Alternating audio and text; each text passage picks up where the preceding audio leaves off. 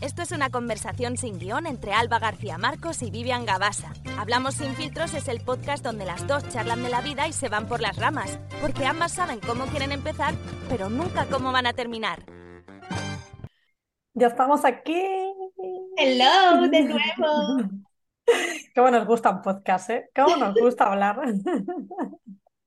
¿Qué nos gusta? ¿Qué nos gusta? Además, esta vez tenemos tema, porque como en el último no lo sacamos. Por fin, por fin. Sí, no sacamos ni el tema que tenía pensado, ni el tema que luego se nos ocurren siempre temas justamente cuando quedan cinco minutos, que yo no sé que tenemos un talento para eso, que de verdad. Sí, un don, tenemos ese don. Entonces, elige tú, o el tema que tú querías sacar, o el tema... O los dos, o los dos, porque a veces nos quedamos cortos, o nos quedamos cortos o nos quedamos largos, pero elijo, eh, empiezo por uno, va. Empiezo por el que, por el que iba, mm, por el que iba a sacar, que es la pasta, el dinero. Money, money. Ahora mismo lo acabas de decir, que por cierto, yo nunca sé los temas que saca Vivi. Y lo primero que se me ha venido a la cabeza es Nacho, no sé qué, el apellido nunca me acuerdo. Numenberg o algo así, sí. Es que, se cambia el apellido. Que se Acaba de sacar una membresía elitista.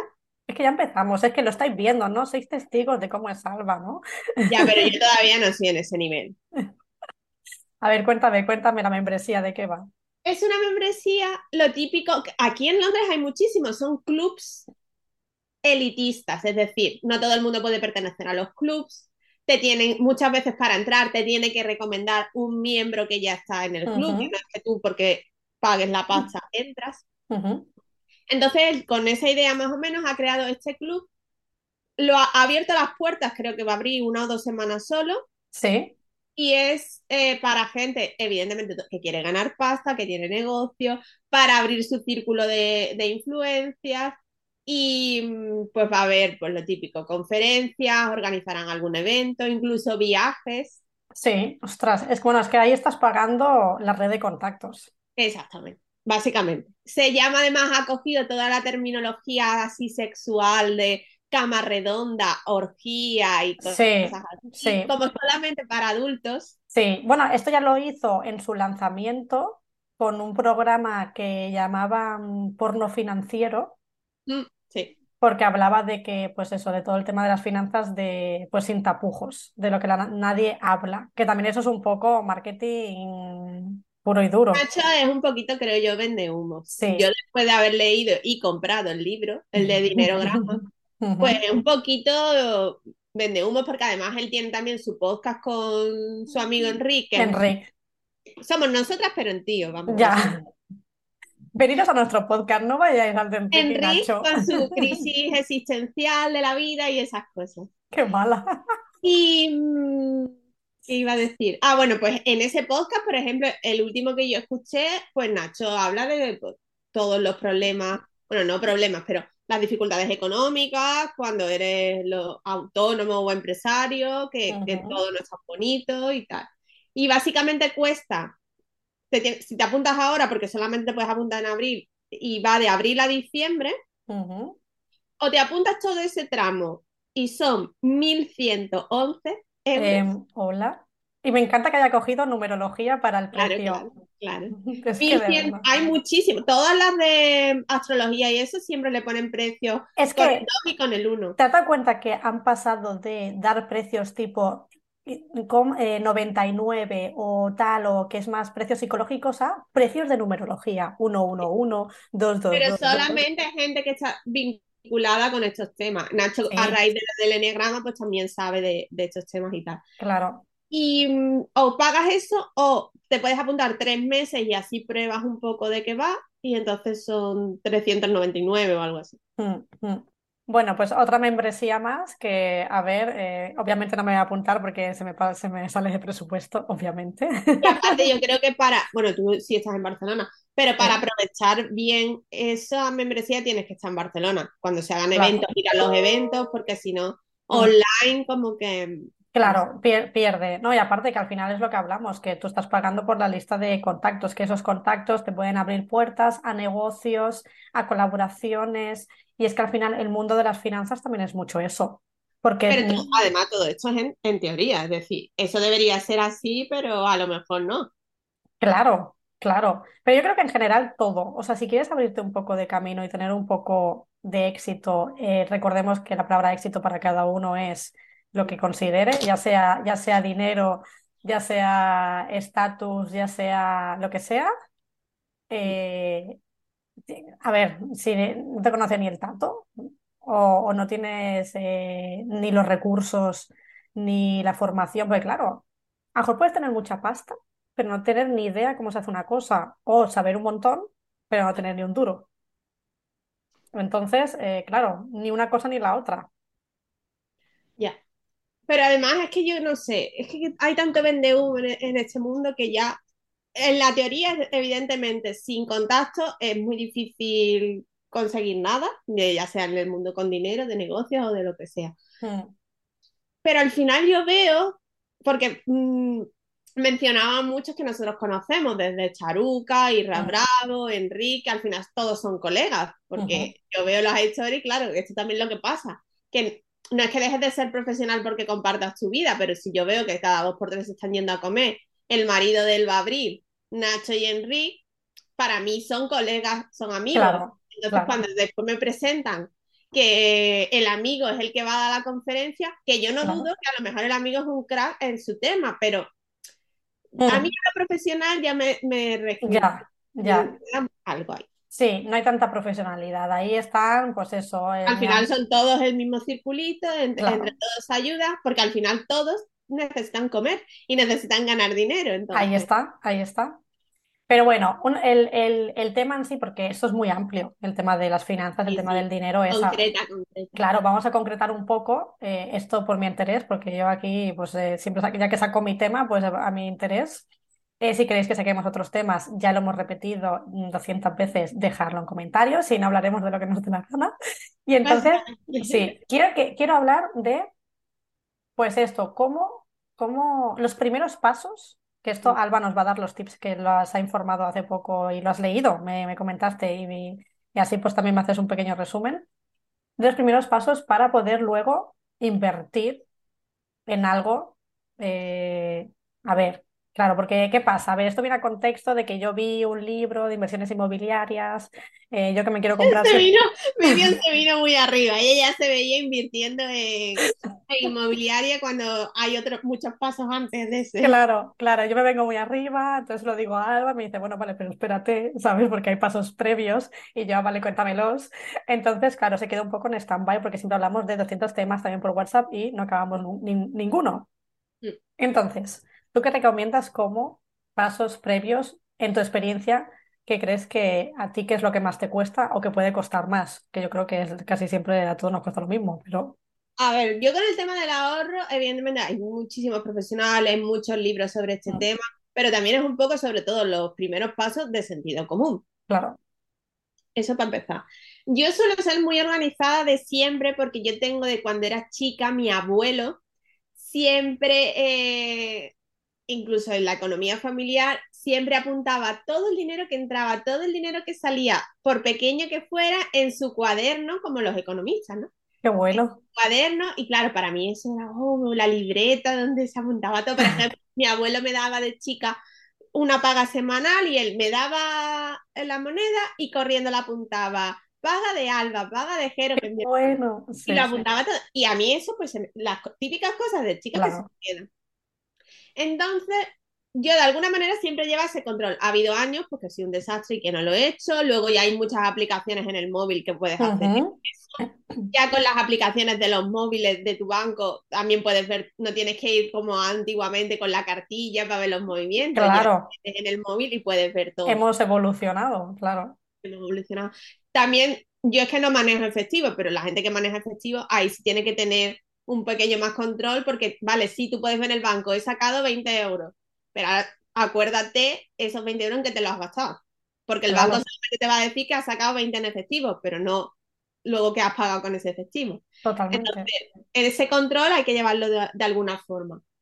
Y yo cuando vine a Londres hace ya, no sé, tres o cuatro años, eh, todavía estaba, que ya la han cerrado, pero eh, mi, una de mis librerías, papelería, más que librería, papelería favorita, Ujú. tenían estos cuadernos que eh, utilizan el método japonés que utilizan para el ahorro. Ah, esto me lo comentaste hace tiempo, es verdad. Desde entonces, porque Amazon también los vende, desde entonces todos los años, porque da para un año, lo- los compro. ¿Cómo Pero se llama? ¿Cómo se llama? ¿Tiene algún nombre? Eh, lo pondremos en las notas. Vale. Tiene un nombre en japonés, pero al final este cuaderno no deja de ser como la libreta que tenía mi abuelo, porque es para apuntar todas las entradas y salidas de dinero, pones en qué ha sido y cuánto ha sido, y por semanas, es semanal el control, y al final de la semana haces un balance, pero al principio y al final de cada mes te hace preguntas para que tú también reflexiones. Bueno, este mes ¿por qué se me ha ido la mano? ¿En qué, se me ha- en, en qué he gastado tanto dinero? ¿Por qué no Porque claro, también es con una mentalidad de ahorro. Entonces tú al Claro. principio de mes tienes que decir cuánto dinero quieres ahorrar, para Claro. qué quieres ahorrarlo. Claro, Lo quitas en números, lo quitas. Por ejemplo, si tú dices, si tu salario es de 1.000 euros todos los meses y tú quieres ahorrar 200, tú al principio del mes ya quitas esos 200. claro, al principio siempre. Eso que en automático ya tendrías que tenerlo como una transferencia, incluso. Exacto. Y luego, eh, esos 800 es lo que tú tienes para vivir. Y ya de esos 800, pues incluso al principio de mes también puedes hacer una clasificación de cuánto es para el alquiler, cuánto es para impuestos, cuánto es de comida. Y ya Ujú. incluso al principio de mes, ya tú puedes tener ese control, que luego después siempre surgen imprevistos y siempre surgen... Claro, lógico. Pero tú ya deberías tener también ese dinero de imprevistos guardado para, por si, por si pasa, lo puedes pagar y si no Mm. pasa, pues ese dinero lo pasas al ahorro o lo dejas Mm, para el mm. siguiente, lo que sea. Es que, claro, una, una del- eh, yo creo que aquí hay una, una de las creencias también que hay muchas, ¿eh? con el tema del dinero, pero está el- la creencia del ahorro de o me quito de todo y no me puedo ni beber una Coca-Cola, o ya directamente despilfarro máximo. Y no, es que ni una cosa ni la otra. Claro, es que el primer paso sería este control Mm, de todo el dinero, ya sea mm, una barra de pan que compres hasta la compra más cara. Ese control de llevarlo siempre. A mí me funciona así, es decir, semanal. Y al final del mes haces la recopilación de todo y reflexionas, bueno, ¿por qué se me ha ido esto? Porque a veces es un Claro. imprevisto, pero a veces no. A claro, veces es que ese mes te has vuelto loca y te has hartado de comprar libros sí, y ahí deberías tener un control de decir, bueno, me puedo comprar un libro cada mes, pero no un pero mes no todo cinco, claro, claro. Entonces, el primer paso sería este control. El segundo sería esta toma de decisión que yo lo hago junto con el primero, que es de ahorro, es decir, cuánto dinero de manera realista quiero ahorrar, para qué quiero ahorrarlo, porque es importante también el- siempre ese foco de para qué ¿Para es, qué? Para cuando te entren las tentaciones, recordarte Claro. a ti misma, vale, pero es que yo quiero irme de vacaciones este año a tal sitio, o no, yo es que quiero independizarme y necesito este dinero para dar la, la fianza, o no, yo es que quiero ya comprarme de verdad un piso y necesito sí o sí tener este dinero ahorrado. Ujú, Para recordarte cuando surjan esas tentaciones de cuál es tu objetivo, porque ahorrar por ahorrar, al final llegará un momento en que te lo acabarás gastando porque no tienes esa motivación. Claro, porque mm, si por ejemplo, vamos a poner un, un hipotético caso, de tú tienes tu piso, tienes, pues tienes todo cubierto mes a mes, digamos que lo estás haciendo bien, sería como el, el- lo que se tendría que hacer, ¿no? Tienes tu piso, tienes todo cubierto y además tienes un pequeño porcentaje de ahorro que vas eh, haciendo cada mes y ya tienes un colchón. Imaginemos que tienes, has llegado a Pero, los... pero ahí ya te has saltado varios, ¿Sí? varios pasos. ¿Sí? Claro, porque tú para tener ese, ¿cómo llegas a ese colchón? Con el ¿Cómo tiempo, llegas ¿no? a tener todo cubierto? Con el tiempo. Claro, pero la, la gente necesita empezar ese ahorro antes, o sea, para llegar a eso, para llegar a esa tranquilidad. Ujú, ujú. Que Porque eso... piensas en invertir, pero no todo el mundo quiere invertir. Hay gente que su meta final es tener ese colchón y tener ese dinero en el banco y, y esa tranquilidad. Claro, para cuando sean más mayores, porque Esa es la meta, pero para llegar a esa meta, ¿cómo lo haces? Porque ya simplemente el hecho de que te, de independizarte, ahí hay gente que se queda atascada años. ya, ya, ya. O no ahorras nunca directamente. No Claro, ahorras porque no tienes un, ni, ya no ni un salario, un trabajo fijo. claro, Te salen trabajos temporales de tres meses, sobre todo en hostelería. Pues el, el verano te sale trabajo, luego te tiras sin trabajar hasta las navidades. Claro, Mm. ahí tener una planificación de ahorro y estás viviendo con tus padres, bueno, Pero si encima tienes que buscar de la vida para pagar un alquiler el resto del año, eh, todo eso eh, que es la realidad, es lógico, claro. Es súper difícil. Es súper difícil. Entonces, primero sería tener el control para plantear de las metas objetivas. Después es decir, bueno, vale, voy a ahorrar. Y ahora, el ahorro va por dos partes el ahorro va a decir, vale, ¿cuánto dinero de verdad me puedo quitar? Porque es que hay gente, siendo realista, que no se puede quitar porque no llega. No, llega, claro, no te puedes quitar ni 10 euros. ¿Cómo te vas a quitar si no llega?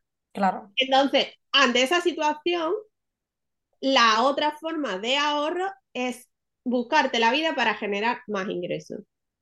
Un extra. exactamente. Y tu trabajo es temporal, hacer todo lo que puedas para em, encontrar un trabajo mejor y que sea ya permanente. Si eso no sucede, pues a lo mejor la vía de las oposiciones o eh, tener tu trabajo o tu trabajo de mierda, pero buscarte un ingreso extra con otra actividad, ya sea con un hobby o ya sea de una manera más seria, dar, dándote de alta en autónomo. Hay mil maneras, pero... Monetizarlo, ¿no? Al final, monetizar algo. El caso es que tú consigas, y al principio, esa meta que sea pequeñita, yo que sé, vamos a ponerla súper realista, ser capaz de generar, aparte de mi sueldo, 50 euros todos los meses de más. 50 euros, pero todos los meses tienes que ser capaz de generar esos 50 euros. Claro, que tampoco es que sea fácil, quiero decir, parece poco, pero ¿cómo lo vas a generar? No lo es, sobre todo por ese factor de continuidad. Es decir, todos los meses, hay meses que a lo mejor vas a generar 100, pero no vale que eso no te va a cubrir dos meses, ¿vale? Ah, genial que hayas hecho 100, pero es que el mes siguiente otra vez empiezas de cero y otra vez tienes que generar 50. Claro, claro. Porque esa es la otra forma de ahorro. Esos 50 no son para que te los gastes en un capricho, esos 50 son para el ahorro. Claro, también hay que pensar un poco, porque claro, los que nos estén escuchando, a lo mejor son personas que son súper diferentes, con trabajos diferentes, con Em, tipo, por ejemplo, nos puede, nos puede escuchar un creador de contenido como un funcionario, como un electricista, como claro. Entonces, cada uno tiene que encontrar el qué se le puede dar un poco bien. o qué puede aportar un poco aquí. Porque claro. a veces está relacionado, claro, lo primero que se nos viene a la cabeza es algo relacionado con nuestro trabajo. ¿no? Incluso, por ejemplo, imagínate, el fontanero que trabaja en una empresa de fontanería, pero después para generarse un extra, pues hacen los típicos chapús. Eso siempre los, los hay, claro, claro. En ese caso, pues está todo relacionado con, e, con ese conocimiento de ese Pero hay veces que hay personas, como me pasa a mí, que tenemos diferentes intereses. Tú tienes tu trabajo normal, sea de lo que sea, y tu hobby puede ser totalmente diferente. también. O tu forma de generar ingresos puede ser totalmente diferente. ¿Cuántos escritores hay que son médicos, ingenieros, amas de casa, es decir, no tienen nada que ver con la literatura y su ingreso extra son los libros. Mm. Sí, sí, es que es así. Entonces, hay muchas formas. ¿Que es difícil? Pues es muy difícil. Claro, tienes que ver el, el qué, el qué puedes hacer y que no te vaya a aburrir, porque aquí está el tema de la continuidad, porque a lo mejor nos gusta algo, pero no para dedicarlo o, o estar todos los meses haciendo una cosa para generar este dinero. Y aparte, ya no es ni que no te guste mucho, es que una mm. cosa es el hobby en sí, que es lo que te gusta, y otra cosa es cambiar el chip para monetizarlo, que al final no te dejas de, ser un empresario y buscar la forma de conseguir los clientes, mm. sea lo que sea. Y claro, esto a no todo el mundo le gusta. Es lo que nos pasa a los escritores eh, emprendedores, es a nosotros nos encanta escribir, pero luego no a todo el mundo le gusta tenerse que poner a vender sus libros. La mayoría no. La parte de marketing para que la gente te conozca. Em, todo esto, claro, claro, claro. Y que cuando deja de ser un hobby tienes que monetizarlo, incluso ya te corta un poco el rollo, a veces. Entonces, bueno. Pero que la gente tenga claro que el ahorro no es mm. simplemente eh, quitarte cosas. Sino generar. Quitarte cosas y ser capaz de generar el, extra. Eso, eso me parece interesante. También hay que ser realistas y que la gente no se frustre, porque cuando intentas generar em, dinero extra, yo por ejemplo ahora ya, porque todo el tema del marketing llevo ya, parece que no, pero ya llevo unos cuantos años, pero al menos tres o una cosa así, o cuatro incluso podría decir. ¿Fue antes de la pandemia? Antes de la pandemia. Entonces, claro, pero es que antes de lo de marketing, yo me puse a hacer cajas literarias. ¿Te acuerdas? Sí. Que no funcionó. Y antes de eso, yo hacía cosas así, tipo también dependientes. No sé si ahí nos conocíamos o no, no me acuerdo. Pues pendientes, collares, todo eso así artesan artesanal y todo eso, tampoco funcionó. Os quiero decir que no frustréis, porque muchas veces pruebas una cosa y no funciona, pues igual tienes que probar otra o darle una vuelta, ¿sabes? Que esto también hay que tenerlo en cuenta porque muchas veces, que esto ya lo hablamos en un podcast, el tema de las comparaciones, ah, es que fulanito lo está haciendo y le va bien, pero es que fulanito a lo mejor eh, lleva haciéndolo eh, siete años y ahora le va bien, pero al principio a lo mejor no. Y aparte también son muchas cosas, eh, la experiencia de cada uno, cómo es cada uno, la forma de llevar su negocio. yo, por ejemplo, si lo ves desde la mentalidad de negocio pura y dura, mi actividad ayudando a los escritores con el tema de comunicación no es un negocio rentable. Si lo miras solo como, como, idea de negocio y como leyendo mucho sobre este tema.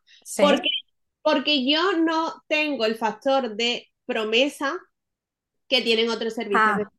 Ah, yo no puedo prometer los resultados a los clientes porque es un tipo de actividad que yo no puedo hacer eso siendo sincera y de la manera en que yo trabajo, que eso, es a donde yo quería llegar. Pero porque no están tus manos muchas veces, sino en las del medio. ¿Qué pasa? Que hay gente que eh, eso lo disfraza, intenta venderlo de una forma que, pues, que parezca otra cosa. Mi forma de llevarlo es siendo sincera al 100%, explicando cómo trabajo y al final el escritor que decide trabajar conmigo sabe a lo que se expone. Pero es lo mismo que el que contrata a alguien para que le lleve las campañas de publicidad. Lo mismo es que la publicidad no, siempre funciona. Es que es así. Tú te vas a gastar el dinero en la que tú quieras poner en la campaña y luego si contratas a alguien para que te la monte, lo que le pagues a esa persona. Pero la campaña en sí no te puede asegurar resultados de nada, porque puede funcionar, puede que no, puede... Claro, y no es que la, campaña esté mal hecha, es que son muchos factores en ese momento en que tú lanzas una campaña o una nota de prensa o X y esto pues a veces se te escapa, o sea, ojalá lo pudiéramos dominar. Claro, hay otros servicios, siguiendo con el literario, pero hay otros servicios como es contratas a un corrector, ahí sí está esa promesa, porque tú vas a tener tu obra corregida. Otra cosa es que después sea un mal corrector. Ya, es otro tema. que tú vas a tener tu obra corregida. O contratas a un maquetador, tú mm. al final tienes tu libro maquetado, perfecto para llevarlo a imprenta. Entonces, claro, todas estas cosas hay que verlas. Cuando tú tienes una idea, como idea o como hobby, puede ser perfecta, como por ejemplo tú, pues si a ti te gustaba o te relajaba crear bisutería, sí. pues perfecto. Y luego tú estrenabas todos los días algo nuevo. Pero luego ya eso, llevarlo a negocio, pues ya tienes que ver muchas cosas desde la competencia, cuánto te cuesta a ti comprar los materiales, cuánto tiempo inviertes en hacerlo, claro. cómo lo vas a vender, si eso a la gente le va a gustar. E, e, innovarte un poco, porque es que muchas veces, es que y esto lo, hemos visto, eh, cuentas que venden X, da igual lo que vendas, como si vendes tornillos a camisetas de ropa pendiente, me da igual. Eh, porque pones una foto del producto y te quedas tan pancho. Y hoy en día te tienes que innovar. Tienes que ver cómo lo está haciendo otra gente, eh, pues a lo mejor alguien eh, con los pendientes puestos, enseñándolos o lo que sea, llama más la atención que no una simple foto y te quedas tan pancha. Entonces, eh, avancemos un poco, ¿vale? Porque todo este tema de a lo mejor como se hacía antiguamente ya no funciona. Y hay mucha gente que le pasa esto, pero la gente se empeña en hacerlo de, de esa manera, aunque no funcione. Que dices, a ver, si no funciona ahora, no va a funcionar. Ya, ya. Cámbialo. Y luego hay, es que son muchas cosas. Entonces, esa es la parte difícil, porque ya cuando eres capaz de ahorrar durante mucho tiempo o generar ingresos en mucho tiempo, ya llegas a ese punto donde tú quieres saltar y echar directamente, que es, vale, tengo el colchón. Ahora, ¿qué, ¿qué tipo de persona soy? ¿Soy un tipo de persona que necesita tener ese colchón a mano para sentirse tranquilo de que cualquier cosa que pase voy a tener ese dinero? O soy más arriesgado y ese colchón lo voy a invertir en otra cosa, sabiendo que toda inversión, toda tiene, tiene su riesgo, unas más y otras menos, pero todas tiene su riesgo. Ahí también tienes que hacer ese hmm. análisis personal, decir, vale, yo cómo soy. porque no hay, no está bien o no está mal, está claro, todo el que quiera que inviertas, ya sea inmobiliariamente, con acciones o con criptomonedas, te va a decir que tener el dinero en el banco es un error porque vas a, lo vas perdiendo con el tema de, la inflación. La inflación, sí. Mm. Es que tú a lo mejor lo necesitas para tu paz mental y tu bienestar. Claro. siempre hay que tener. Incluso la gente que invierte siempre te dice que algo, un mínimo, un colchón, tú tienes que tener porque tú no sabes qué imprevisto te va a surgir. Claro, claro. Eh, una de las preguntas que me hago es, ¿qué cifra es un buen colchón? A, ver, realmente depende, de vida de cada uno. Depende de cada uno, pero quiero decir, es que a Se lo mejor... que tienes que tener entre seis meses y un año. Así lo leí esto. De tu sueldo. Es verdad, es verdad, es verdad, lo leí en un libro. Seis eh, meses y un año de tu sueldo. Claro, aquí depende también el sueldo que tiene cada uno. Claro pero también el nivel de vida de cada uno, no es lo mismo el que tiene a cargo hijos que el que no, el que está pagando una hipoteca que el que vive con sus padres. Em, claro, porque se supone que si tienes de seis meses a un año el sueldo que tú tienes, mm. es por si hay algún imprevisto, te quedas Si pierdes el trabajo, ¿cuánto tiempo puedes estar sin trabajar? Claro, pero entonces para mí eso ya no es dinero que pueda invertir, es dinero para poder vivir si pasa un problema de este tipo. Pero por eso te digo que incluso la gente que recomienda invertir hmm. no tiene este tiempo. Claro. Tienes ese colchón. Sin ese colchón no puedes. No puedes invertir. Hmm, hmm, lo puedes hacer, pero claro, pero no una irresponsabilidad. En plan, kamikaze. Porque incluso, incluso el que sea funcionario que no se mm, tiene que plantear voy a perder mi trabajo, pero te pueden pasar cosas que tu sueldo de funcionario no sea suficiente. En la vida te pueden pasar muchas cosas. O que lo tengas que pagar en ese momento y si tú no lo tienes el colchón, tienes que tirar de crédito. Uf, a veces se hace una bola eso. Se hace una pelota. Yo conozco gente que se le ha hecho una pelota que luego para salir de ahí es como, oh my God. es complicadísimo. Porque lo de la tarjeta de crédito, yo, por ejemplo, también heredado de mi abuelo, bueno, mi abuelo es que nunca usó tarjeta, pero incluso también de mi padre era como, uy, las tarjetas de crédito son el diablo. Pagar a plazos algo es el diablo. Hombre, es que pagan más intereses a veces que el propio producto. ¿Qué pasó? Que cuando yo ya empecé a plantearme, bueno, si alguna vez nos compramos algo aquí, no sé qué, eh, aquí funcionan con el, bueno, en inglés es credit score, que es como tu un número que te atribuye el banco en función de tu, cómo te has manejado con el dinero. Entonces, ellos saben todas tus cuentas del banco, si has tenido deuda, eh, que tienes domiciliado, todo. Te hacen como un estudio y sobre todo por eso, si vas a abrir una cuenta en el banco, si vas a pedir una hipoteca. Y una de las cosas que te ayuda muchísimo a subir ese número es tener tarjetas de crédito. ¿Ah, sí? Sí, y, y usarlas. ¿Por qué? Porque si tú usas las tarjetas de crédito y demuestras que durante años las has usado de manera responsable, es decir, claro, las has pagado. todos los meses los has ido pagando, pues eso te sube muchísimo. Y yo a raíz desde entonces em, tuve que sacar mi tarjeta de crédito y, aprender a usarlas. Claro, no es fácil, no es fácil. es tentador porque dices, bueno, ya lo pagaré el mes que viene. Sí, sí, sí, pero claro, para que te ayude al crédito este, a esta puntuación, tú tienes que pagar al mes siguiente. Esto no es que lo divides en muchos plazos, no. Lo que tú gastes con la tarjeta al mes siguiente lo tienes que pagar. Entonces, al principio es lo que tú dices. Ahora venga, con la de crédito, con la de crédito. Y al, al mes siguiente te ves que tienes que pagar incluso. Hay gente más que su propio sueldo. Claro, pero esto es un problema porque, o sea, en principio debería ser así. Deberías pagar lo que has gastado. Pero es que ahora, desde hace un tiempo, los bancos, no sé allí en Inglaterra, pero aquí en España, compras superiores a 100 euros, te dejan que las fracciones. Y al final, que, entonces tú te lo paras a pensar fríamente y dices, imagínate gente que va muy mal económicamente y empieza a fraccionar, a fraccionar, a fraccionar, a fraccionar, a fraccionar. Y llega un momento que solo estás pagando fraccionamientos todo el rato. Eso es una locura no tienes, por eso el primer paso de lo del control de todos los ingresos y gastos, ahí tienes que sentar bien, porque yo, por ejemplo, lo que te decía, ¿no? Tú en el móvil puedes ver las cosas, pero si yo veo eh, la app de la tarjeta de crédito, cuánto me pasa, este mes cuánto tengo que pagar, X. Pero yo luego con el cuaderno este, yo me pongo a ver uno a uno cada uno de, la- de los gastos que he hecho, porque si Claro. no, me, no tengo que pagar 500 euros este mes, ¿vale? Pero eso ¿Pero es de qué? de que Claro. soy ahí, te das cuenta, todos los meses me pasa. Ahí te das cuenta de que había muchas cosas que mm, Ya. podría haber ahorrado. Sobre todo con cosas relacionadas con los libros, cursos, eh, etc. Claro, y ahí es donde yo, por ejemplo, me pongo el límite de mm, no más de tres libros al mes, Claro. o depende de lo que cueste el curso, no más de un curso al mes, cosas así. Mm, mm. O, o no me compro un curso hasta que no termine el que me he comprado.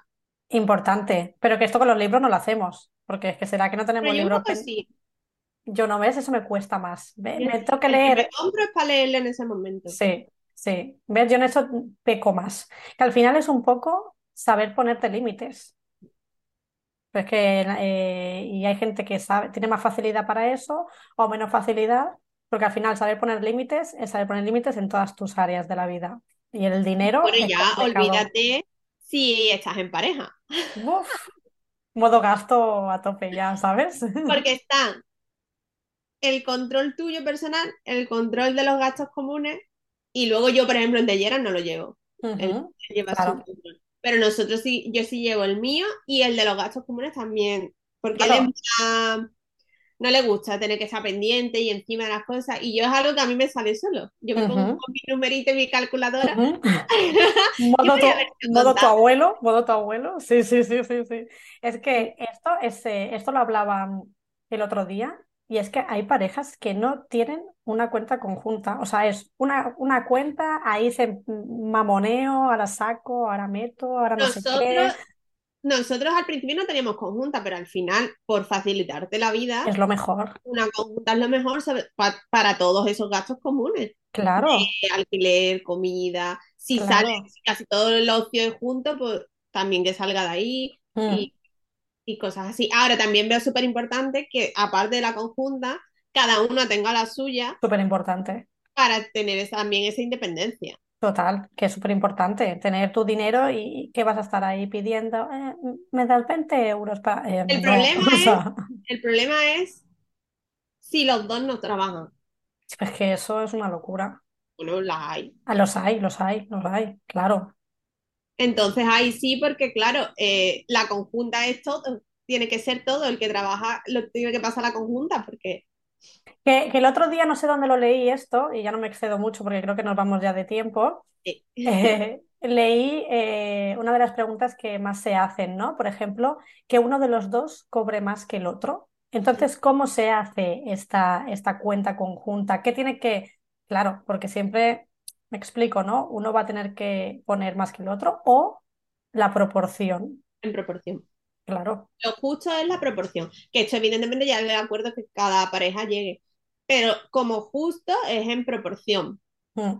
También si la diferencia es grande o no grande. Claro, si es abismal, es que, ostras. Si estamos hablando de poco, eh, también conozco muchas parejas, eso de muchas diferencias de salario, que entonces el que gana mucho paga lo gordo, es decir, las hipotecas y tal, y con el sueldo pequeño pues se van pagando los Los gastos gastos, del día a día de las compras de la comida, las facturas de que son así más pequeñas. claro. Bueno, es otra opción también, está bien. Al Bueno, final lo que le funciona a cada uno sin que se sienta mal, porque nosotros, por ejemplo, muchas veces de broma, Yera siempre me dice, es que si tú ganaras mucho dinero me podrías mantener.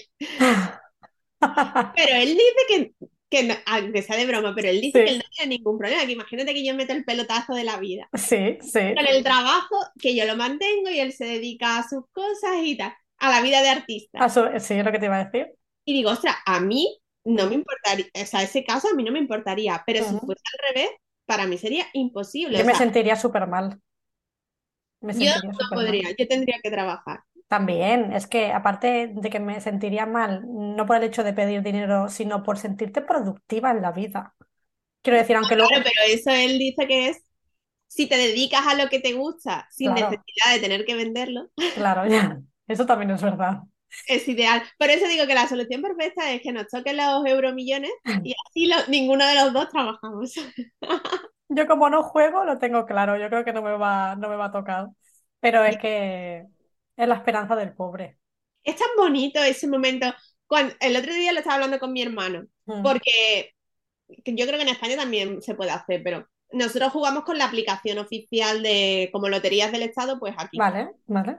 Entonces todos los números y todo lo echas en, con la aplicación y si te toca, te mandan, porque mí- hay mucha gente, yo también soy muy despistada de tener que mirar los números, pero si te toca, te mandan un email y no te dicen cuánto te ha tocado, tienes que irte a la Pues app ansiedad, ¿no? para ver. Pero qué bonito esos minutos, desde que tú lees el email de que te ha tocado, De decir, soy multimillonaria. y en tu cabeza pasan todo, madre mía, ahora mismo me voy al aeropuerto y me voy a, Y luego, te- y luego te han tocado 50 euros y tú, bueno, pues nada, pues Bueno, 50 euros. bienvenido sea. veces Claro. son dos euritos, tres euritos, y tú pensando que ya eres millonaria. Qué cruel, ¿eh? Me parece eso, es verdad. Ah, pero a mí esa emoción de ese momento me. Uf, me crearía una ansiedad. ¿Y te imaginas ver ahí un montón de ceros? Oh my God. Ojalá algún día viva ese momento. Ojalá, ojalá. Bueno, ya nos hemos pasado otra vez. Los Como siempre. capítulos nos estamos pasando ¿Cómo un poco. hablamos, eh? Es que un poco de agua, por favor. Yo ya el té se me ha enfriado. sí. Ya. Bueno, mientras eh, dices lo de siempre, eh, le daré un sorbito al agua mientras escucho. Bueno, como no sé si aquí todavía habrá salido el libro o no, Ah, por un lado, podcast, compartirlo, likes, comentarios, escribirnos en redes, darle mucho, mucho amor. Si ha salido el libro, comprarlo, leerlo, reseñarlo y Buah, ya empezamos. De hecho, se me había ocurrido el otro día, todavía no te lo he dicho, pero bueno, ya te lo digo en directo. Eh, de hacer la presentación este año, en vez de hacerla en directo en Instagram, hacerlo en el podcast. Ah, me parece bien. Yo, ya sabes, yo encantada. O Y sea, podemos hacer como en el especial de fin de año, que lo subimos a YouTube para que se nos vieran las ay, caritas, sí. Si no habéis visto, si no habéis visto el especial, aunque ya ha pasado, da igual, las campanadas que nos grabamos en YouTube, Alba y yo con nuestros vestidazos.